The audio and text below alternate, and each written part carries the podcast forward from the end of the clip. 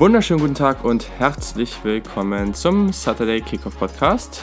Mein Name ist Julian Barsch und Week 2. Wir haben die nächste Woche bereits erreicht, also wir sind jetzt echt voll mittendrin im College Football, ziemlich, ziemlich nice. Ich befinde mich gerade in Hannover, gerade so ein bisschen meine Reise mit meinem mobilen Setup äh, ist gerade noch nicht absolut ideal, aber langsam geht es in die richtige Richtung. Gerade aus LA wiedergekommen, schnell noch einen kleinen Abstecher in Kopenhagen gemacht, jetzt in Hannover und dann der Umzug nach Berlin, wo ich dann, ja, ab der nächsten Ausgabe werde ich dann sicherlich konstant von da aufnehmen und dann wird es hoffentlich auch ein bisschen entspannter alles. Daran liegt es jetzt auch, dass ich diese Woche erst eben heute am Donnerstag diese Ausgabe raushaue. Leider etwas spät, aber ich hoffe, ihr verzeiht es mir und ja, ab nächster Woche sollte es dann, wieder besser laufen. Auch ab Sonntag, beziehungsweise mal gucken, wie gut und regelmäßig das dann funktioniert, aber Sonntag werde ich mit hoher Wahrscheinlichkeit einen Gast dabei haben für die Review von Week 2 und ich glaube, das ist dann sicherlich nochmal ein bisschen besser. Wenn man zwei Leute dabei hat, dann ist das etwas abwechslungsreicher. Deswegen wird es aber auch heute wieder, oh, mal gucken, das habe ich letztes Mal auch schon gesagt, dann war es auch wieder relativ lang, aber ich denke nicht ganz so lang. Week 2 ist sehr, sehr spannend auf jeden Fall. Ich glaube, wir haben in, diesem, in dieser Woche auf jeden Fall zwei hervorragende Partien. Es ist wieder relativ top-heavy, also einige gute Partien ganz, ganz weit oben dran. Dann haben wir vielleicht ein paar dahinter. Es ist schwierig, das beste dritte Spiel wirklich zu identifizieren. Dahinter auf jeden Fall ein paar interessante Partien. Und ja, gerade am Anfang ist es natürlich immer so, dass wir viele Top-Teams haben, die eben echt schwächere Gegner haben. Aber wir haben letzte Woche auch schon gesehen, gab ja so ein paar Kandidaten, die schon gestolpert sind. Auch das wird sicherlich in Week 2 wieder passieren. Wir starten natürlich mit LSU Texas, also bei Texas in Austin. Das ist auf jeden Fall für mich ganz klar das Topspiel der Woche. Das wird am Sonntagmorgen um 1.30 Uhr, also in der Nacht von Samstag auf Sonntag gespielt. Da müssen wir ein bisschen länger wach bleiben für, aber ich glaube, es wird sich lohnen. Ich glaube, wir haben hier sicherlich das beste Spiel der bisherigen Saison, auch wenn wir letzte Woche Auburn gegen Oregon hatten. Diese Partie hier nochmal zwei Teams, die echt, also waren ja auch beide höher gerankt, zum Beispiel meiner Top 25. Das sind sicherlich zwei sehr, sehr gute Teams mit echt super Start-Athleten da drin.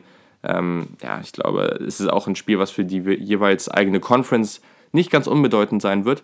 Also, ja, sicherlich eine Partie, auf die wir uns extrem freuen können. Da bin ich 100% der Meinung und ja, also ich glaube auf jeden Fall mega das Highlight jetzt der bisherigen Saison. Klar, ein paar Fakten zum Spiel. Letztes Mal sind sie im 2003 Cotton Bowl aufeinander getroffen. Damals hat Texas 35 zu 20 gewonnen. Das letzte Spiel der beiden Teams in einer Regular Season, das war damals in Texas, war 1954. Damals hat ebenfalls Texas gewonnen. Unter Head Coach Orgeron ist LSU momentan 10 und 2 im Non-Conference Schedule und ja, Texas hat 29 der letzten 44 Spiele gegen Ranked Teams, also Teams in der Top 25, verloren waren aber im letzten Jahr gegen eben diese Teams aus der Top 25 5 und 1. Also man sieht hier einen klaren Aufwärtstrend für Texas. Mal gucken, ob sie ihn diese Woche fortsetzen können. Wäre ganz, ganz wichtig für das Programm. Wir gucken mal auf LSU. LSU hat Georgia Southern in Week 1 einfach zerstört, ganz klar. Also die Offense, wir haben viel darüber geredet, neues System, wirklich viel mehr Spread, ein bisschen weg von diesem klassischen LSU Power Football. Und das hat sehr, sehr gut funktioniert. Joe Burrow hat eine hervorragende Saison, äh, Saison, äh, ein hervorragendes Spiel gemacht. Die neue Offense hat wirklich gut funktioniert. Man hat 14 Receivern den Ball geben können oder Ball zugeworfen und sie haben ihn gefangen. Das war jetzt sehr kompliziert ausgedrückt, aber naja. Ähm, und LSU ist einfach kreativer in der eigenen Offense. Also wir haben das schon oft gesehen, dass LSU vielleicht auf der Quarterback-Position solide war, sie hatten gute Receiver, aber irgendwie lief es nie. Also nur das Running Game war okay, aber alles andere hat irgendwie nicht funktioniert. Und ich glaube, an dieser Stelle kann man schon sagen, vielversprechender Start, aber es war natürlich auch ein schwacher Gegner. Deswegen ist jetzt wirklich ein cooler Test, um mal zu sehen, kann das auch gegen eine bessere Defense funktionieren. Ich würde schon sagen, dass man vor dem Spiel oder vor der Saison Texas sowohl im Headcoach als auch auf, dem Quarterback, auf der Quarterback-Position den klaren Vorteil gegeben hätte. Momentan, ich, ich würde da noch nicht so ganz von abweichen, aber klar ist, Joe Burrow sah sehr, sehr, sehr, sehr gut aus in dieser Offense und die Offense passt gut zu ihm. Sam Ellinger ist sicherlich noch der bessere Quarterback und einfach wertvoller für das eigene Team, aber Joe Burrow passt eben gut in die Offense und ja, wenn er wieder so solide spielt, dann kann er hier einfach ein ganz, ganz wichtiger Mann für diese Partie sein. Defensiv glaube, hat LSU eben die Nase vorn. Da ist eben sehr, sehr viel, sehr, sehr viel Talent, sehr, sehr viel Speed. Die Erfahrung ist da. Die, die Defensive Line ist ein bisschen besser als die von Texas, würde ich auch sagen. Also ich glaube, da, wir kennen LSU alle. LSU ist eigentlich immer defensiv eine Macht und ja, ich glaube, das ändert sich an dieser Stelle auch nicht. Wir haben hier einfach ein sehr talentiertes Team. Es macht sehr, sehr viel Spaß, LSU Defense zu gucken und das wird auch diese Partie so sein. Bei Texas haben wir in Week 1 auch einen relativ eindeutigen Sieg gehabt. Sam Ellinger hat ähm, 28 von 38 geworfen, 276 Yards, 4 Touchdowns. Auch einen sehr guten Einstand gefeiert in diese Saison. Sie, auch dort haben zehn verschiedene Receiver den Ball gefangen. Das wird sicherlich diese Partie, diese Partie nicht der Fall sein, aber auf jeden Fall auch ein guter Start. Defense hatte nur einen Sack. Ich glaube, das muss gegen LSU besser werden, auch wenn das jetzt natürlich in so einer Week 1 Geschichte gegen einen schwachen Gegner auch nicht besonders, ja, nicht besonders viel aussagt einfach. Muss man eben auch immer wieder sich in, in, ins Gedächtnis rufen.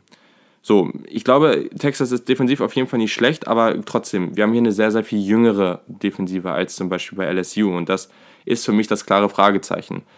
Es ist das erste große Spiel und so eine junge Defense, wenn wir jetzt sagen in Week 10 oder 11 oder sowas, da ist das eine andere Nummer, aber mich würde es schon überraschen, wenn Texas hier jetzt keine besonders großen Fehler in dieser Partie macht. Also da erwarte ich von LSU einfach mehr und das ist für mich am Ende auch vielleicht der ausschlaggebende Faktor.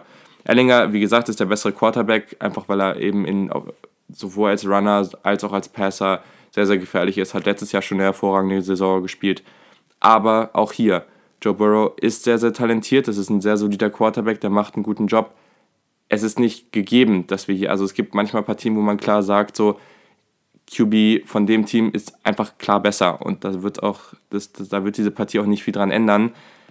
Ich glaube hier, Joe Burrow hat auf jeden Fall die Chance, ähnlich gut zu spielen und sein Team in die Position zu bringen, zu gewinnen und das ist das Allerwichtigste. Genau, wenn ich damit auch dann auf meinen Tipp komme, ich glaube, LSU wird weiterhin offensiv gut aussehen, auch wenn es vielleicht nicht ganz so hervorragend sein wird wie gegen Georgia Southern, aber das ist jetzt auch nicht überraschend. LSU ist defensiv besser aufgestellt, sie haben die besseren Playmaker, vor allem Grant Delpit auf Safety ist eben der absolut vielleicht beste Spieler in dieser Partie. Ähm, die haben die bessere Defensive Line.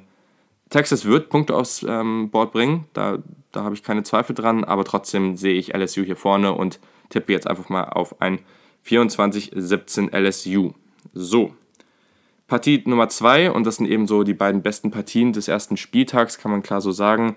Das ist Texas AM spielt bei den Clemson Tigers. Das ist natürlich jetzt auch wieder nicht besonders leicht für die Aggies mit so einem Spiel in der zweiten Woche gleich. Das Spiel wird um 21.30 Uhr am Samstag stattfinden. Also, ich glaube, hervorragende Sendezeit auch für, für deutsche Football-Fans. Ähm, zu den Fakten zum Spiel. Texas AM führt insgesamt 3 zu 2 gegen Clemson in den Partien, die sie bisher absolviert haben. Aber die Tigers haben eben die letzten beiden Partien gewonnen. Clemson hat außerdem die letzten fünf von sechs gegen SEC-Teams gewonnen. Auch das muss man erstmal hinbekommen. Ich glaube, interessant wird auf jeden Fall zu sehen sein in dieser Partie, was Clemson und vor allem Trevor Lawrence macht. Lawrence hat allgemein ein solides Spiel gemacht in der ersten Woche. Man hat sehr eindeutig gewonnen, aber gleichzeitig hat Lawrence eben auch gegen Georgia Tech zwei Interceptions geworfen. Sehr, sehr ungewöhnlich und das darf er sich in dieser Partie auf keinen Fall erlauben. Also ich glaube, das ist so der eine Weg, wie Texas AM diese Partie gewinnen könnte. Mhm. Klar, Clemson spielt zu Hause, das wird eine Bombenatmosphäre sein. Und ich glaube, Clemson, Alabama, es gibt so ein paar Teams, die, und ich glaube nicht, dass das hier der Fall sein wird, aber es, sind so ein paar, es gibt so ein paar Teams, die einfach mit dem Opening, wie sie ins Stadion kommen, was man eh für einen Eindruck von dem Team hat, mit der Atmosphäre, die das Spiel praktisch an der Seitenlinie bei der National Anthem gewinnen können. So, ich glaube, Clemson gehört zu diesen Teams, aber ich glaube nicht, dass es gegen Texas A&M gegen Texas A&M zwingend der Fall sein wird. Ja, sonst ähm, die restlichen Skillspieler von Clemson sahen auf jeden Fall gut aus. T. Higgins und Co. haben echt eine gute Partie gemacht. Auch vor allem ähm, Travis Etienne über 200 Yards gelaufen. Ich meine, es waren drei Touchdowns, also wirklich sehr, sehr, sehr gut gespielt. Und äh, ja, man hat hier ganz klar das bessere Talent auf dem Feld. Ich glaube, da braucht man jetzt auch nicht groß drüber diskutieren, weil ich, vielleicht kann man das bei Alabama noch diskutieren, aber sonst hat Clemson das beste Talent in der ganzen Nation. Texas AM muss vor allem in der Offensive Line verbessert spielen. Das wird ein ganz, ganz großer Faktor. Gleichzeitig muss man aber auch sehen, Kellermont, der Quarterback, ist einer dieser Spielertypen, der das auch mal ausgleichen kann. Der halt viel rumrennt, der eben diese magischen Plays auch mal raushauen kann. Es wird viel von ihm abhängen. Das könnte schon, das ist schon so ein Spielertyp, der Clemson auch mal Probleme bereiten kann. Defensive Line sollte gut sein und ich glaube deswegen auch werden wir jetzt von Travis Etienne nicht wieder so ein Überspiel sehen. Der wird sicherlich ein gutes Spiel machen, aber nicht so wie das, was letzte Woche passiert ist. Secondary wird sicherlich große Probleme haben gegen Clemson, das würde ich schon erwarten, aber grundsätzlich kann Texas AM physisch schon an sich einigermaßen mithalten und auch Jimbo Fischer ist ein wirklich sehr guter Head Coach, also es besteht zumindest die Chance. Ich glaube, diese Partie, man kann jetzt nicht sagen, das wird hundertprozentig spannend, weil es kann gut sein, dass Clemson das eindeutig gewinnt, aber Texas AM kann vom Talent her mithalten und kann auf jeden Fall diese Partie spannend gestalten. Ist auf jeden Fall eine wichtige Partie für die SEC, einfach weil Texas AM sich hier zumindest beweisen kann. Das heißt nicht, dass man diese Partie gewinnen muss, aber zumindest zu zeigen, okay, wir haben mehrere Teams, die gegen ein Clemson mithalten können. Das wäre schon mal ein, einfach ein wichtiger Indikator für die eigene Conference. Trotz alledem am Ende sehe ich Clemson vorne und tippe jetzt einfach mal auf ein 34 zu 21. Dann habe ich diese Woche mal das Randspiel der Woche ähm, mit aufgenommen in die Top 4. Es ist ein bisschen schwierig, so oder so nach den Top 2 Spielen so zu identifizieren, welches das nächstbeste Spiel ist. Ich habe jetzt nochmal zwei ähm, Spiele hier genommen, die, noch mal, die ich nochmal ein bisschen ausführlicher bespreche und dann noch ein paar andere, die ich nochmal kurz anspreche, muss man einfach sagen, dass das auch Spiele sind, je nach Präferenz kann man hier auch in der Top 4 sehen, ganz klar, aber ja, ich habe jetzt einfach mal zwei genommen. Ähm, das Randspiel der Woche ist Cincinnati gegen Ohio State, das freut mich persönlich natürlich. Die spielen am Samstag um 18 Uhr, wie jede Woche das Randspiel der Woche ist. Cincinnati letzte Woche 24-14 gegen UCLA gewonnen, auf jeden Fall eine gute Partie gemacht. Ähm, der Quarterback Desmond Ritter ist auf jeden Fall echt ein solider Quarterback, äh, auch relativ mobil. Also ich glaube, das ist schon jemand, der den meisten Teams zumindest so ein bisschen Schaden zufügen kann. Ist jetzt die Frage, ob das wirklich der Mann ist, vor dem man, also wo man wirklich seine ganze Defense drauf einstellen muss, aber am Ende jemand, der auf jeden Fall sehr, sehr solide ist und den man auf keinen Fall ignorieren darf. Ähm, Michael Warren, wer Lust hat, sich einen guten Running Back anzugucken, das, der wird hier auf jeden Fall Spaß haben. Michael Warren ist echt ein hervorragender Spieler und hat auch letzte Woche schon sehr, sehr gut performt. Und ja, ich glaube, grundsätzlich kann man hier klar sagen, vom Talent her ist das deutlich weniger als das, was Ohio State hat, wäre auch überraschend. Aber man sollte hier nicht komplett untergehen. Ohio State auf der anderen Seite waren letzte Woche relativ run-heavy, also deutlich mehr gelaufen als zu, gepasst. Ja, ich glaube, das lag dann eben auch viel daran, dass man an sich relativ deutlich überlegen war. Ähm, die Offensive Line muss gerade in der Pass Protection noch ein bisschen besser werden, aber da hat man eben letzte Woche auch versucht, über den Run zu kommen und den, das macht man ja oft, ne? dass die, wenn die Offensive Line irgendwie ein paar Probleme hat, dass man denen mal so ein bisschen so einen Push im Selbstvertrauen und sowas gibt, weil das eben dann im Run-Blocking oftmals noch ein bisschen besser funktioniert. Mhm. Gerade das Play-Action-Game hat hervorragend funktioniert. Da sind eben auch Receiver wie ein Chris Olave, der, der da wirklich einen sehr, sehr guten Job im Route Running gemacht hat. Aber ja, es ist eben auch schwierig zu evaluieren an der Stelle, weil letzte Woche, also gegen Florida Atlantic, die haben teilweise echt überhaupt nicht gedeckt. Da waren die Receiver so wide open. Also ein Jeremy Ruckert, der Tight End, war komplett offen bei seinem Touchdown. Ähm, auch Benjamin Victor war komplett offen. Also da waren echt viele Situationen, wo man ganz klar sagen muss, das war viel zu einfach. Äh, Justin Fields hatte da, hat auch einen guten Job gemacht, hat natürlich seinen Receiver wirklich perfekt getroffen, aber gleichzeitig ja, war alles zu einfach und deswegen wird das diese Woche nochmal ein interessanter Test und es ist wirklich ganz cool zu sehen, weil für Ohio State ist das gar nicht so schlecht zu sagen, okay, erst hat man einen relativ schwachen Gegner, jetzt hat man mit Cincinnati vielleicht jemanden, der schon stärker ist und wo man auch einen gewissen Test hat und dann geht es halt langsam, steigert man sich.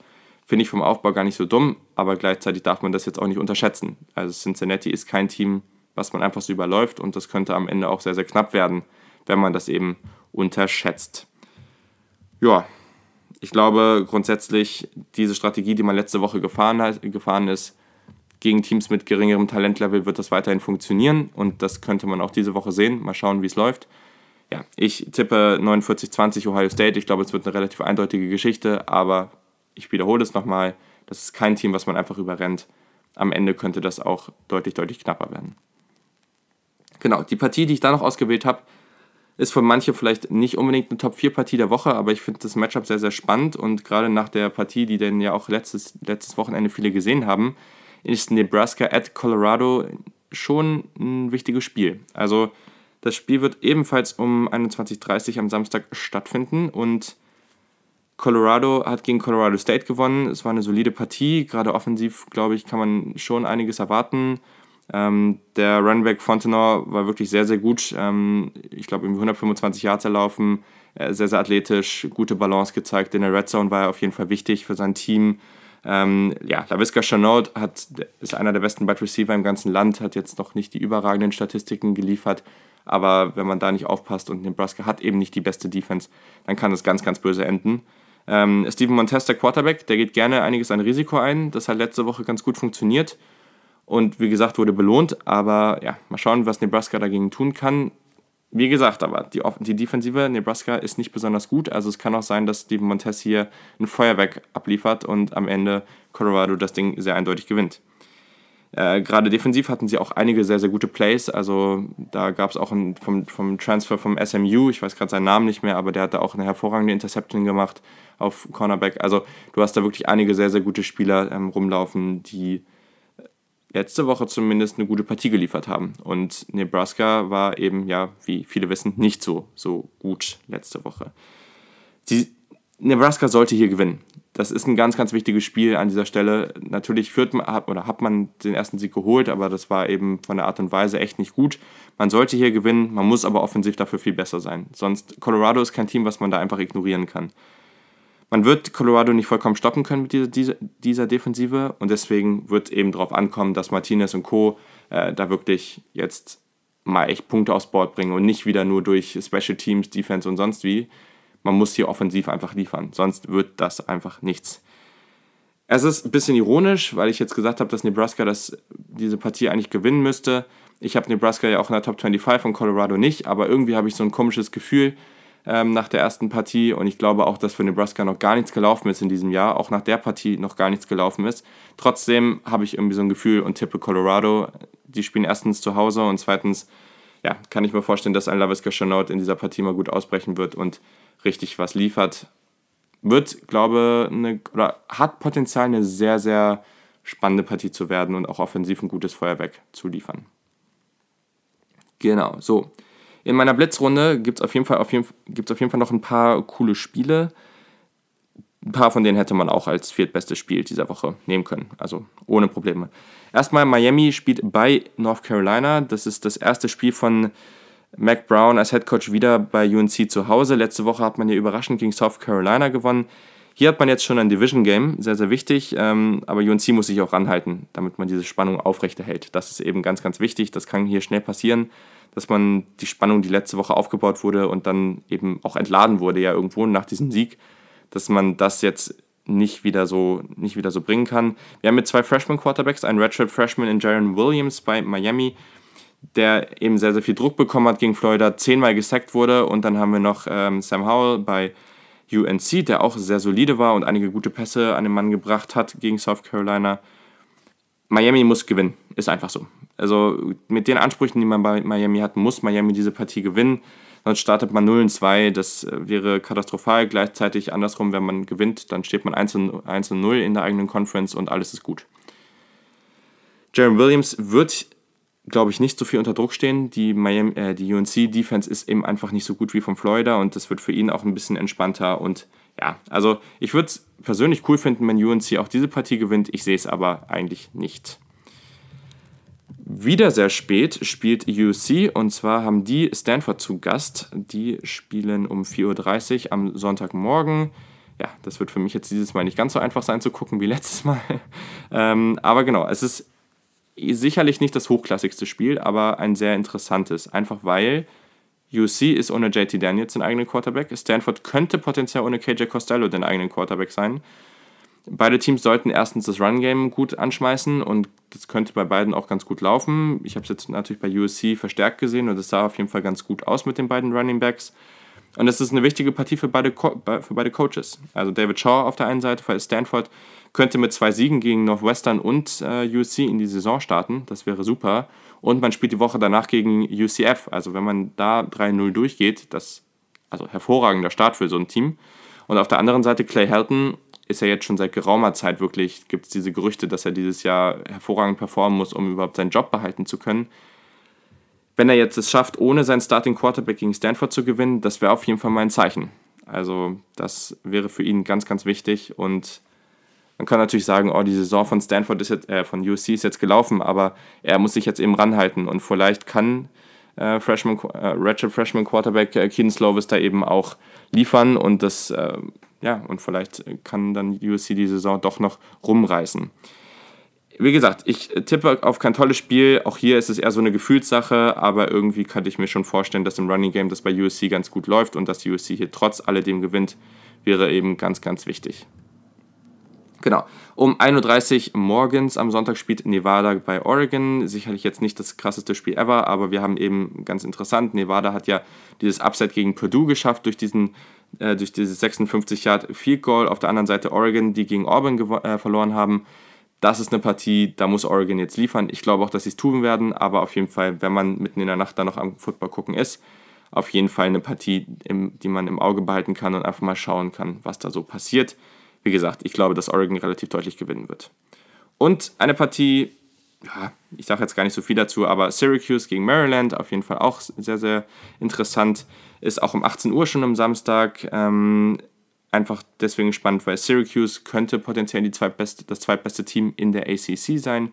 Und Maryland hat in Woche 1 79 Punkte aufgelegt, also schon auch mal ein guter Start ja, ich glaube, das einfach so, so mal als Partie könnte Syracuse auch gut gefordert werden und vielleicht auch, ein, auch einfach eine Partie auf Augenhöhe. Ich bin mir noch nicht so ganz sicher. Ich tippe hier Syracuse, aber ich glaube trotz alledem, dass das eine Partie sein wird, die für beide Teams auf jeden Fall irgendwo auch eine Richtung vorgeben kann. Also wenn man hier gewinnt, dann kann das schon auch gut nach oben gehen, ähm, verhältnismäßig. Ne? Also ich glaube nicht, dass eines dieser Teams jetzt irgendwie auf einmal einen Push für ein Playoff, fürs Playoff oder sonst was machen wird, auf keinen Fall. Aber ich glaube, das ist eben ganz wichtig. Und wenn Syracuse zum Beispiel diese Partie verliert, das wäre auf jeden Fall schon mal ein herber Schlag zu Beginn der Saison.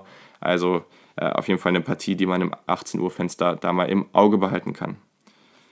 Genau, auf jeden Fall hier noch der Hinweis natürlich, äh, morgen am Freitag wird es wieder das Voting geben, wo ihr dann voten könnt, welches Spiel ähm, ihr am coolsten findet, was dann eben am Sonntag ein bisschen ausführlicher besprochen wird ähm, mit Gast. Und ja, dann natürlich auch letzte Woche habe ich schon ein paar Nachrichten bekommen, äh, wenn es um den, ich nenne es jetzt einfach mal Joystick Award, ich habe bis jetzt keine Kritik dazu bekommen, ähm, um den Joystick Award, also den Saturday Kickoff Award zum spektakulärsten Spieler im College Football geht. Jede Woche könnt ihr Vorschläge machen.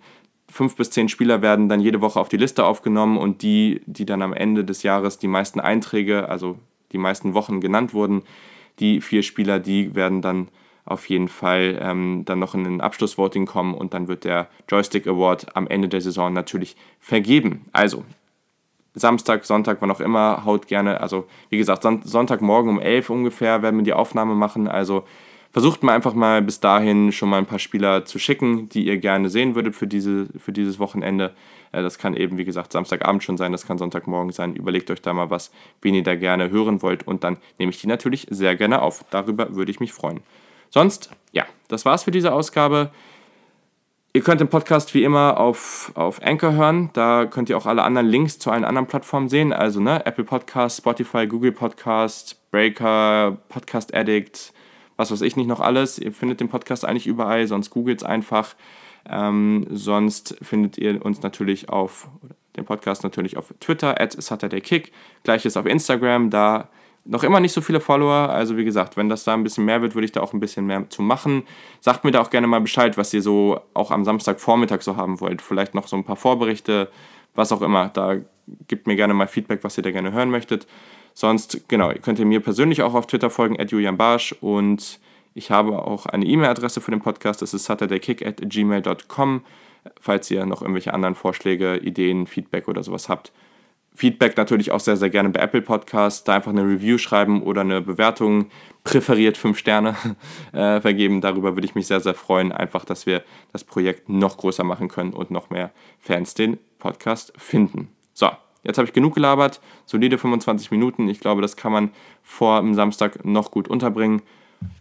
Sonst teilt den Podcast auf Twitter, ähm, kommt gerne oder kommt gerne mit in die Diskussion, würde ich mich freuen. Und sonst wünsche ich euch eine hervorragende Week 2. Ähm, genießt die Spiele, guckt auf jeden Fall die beiden Top-Spiele LSU Texas und Clemson Texas AM und dann bin ich gespannt, wie das ausgeht und wir sprechen am Sonntag auf jeden Fall rüber. Bis dann und habt viel Spaß in Week 2.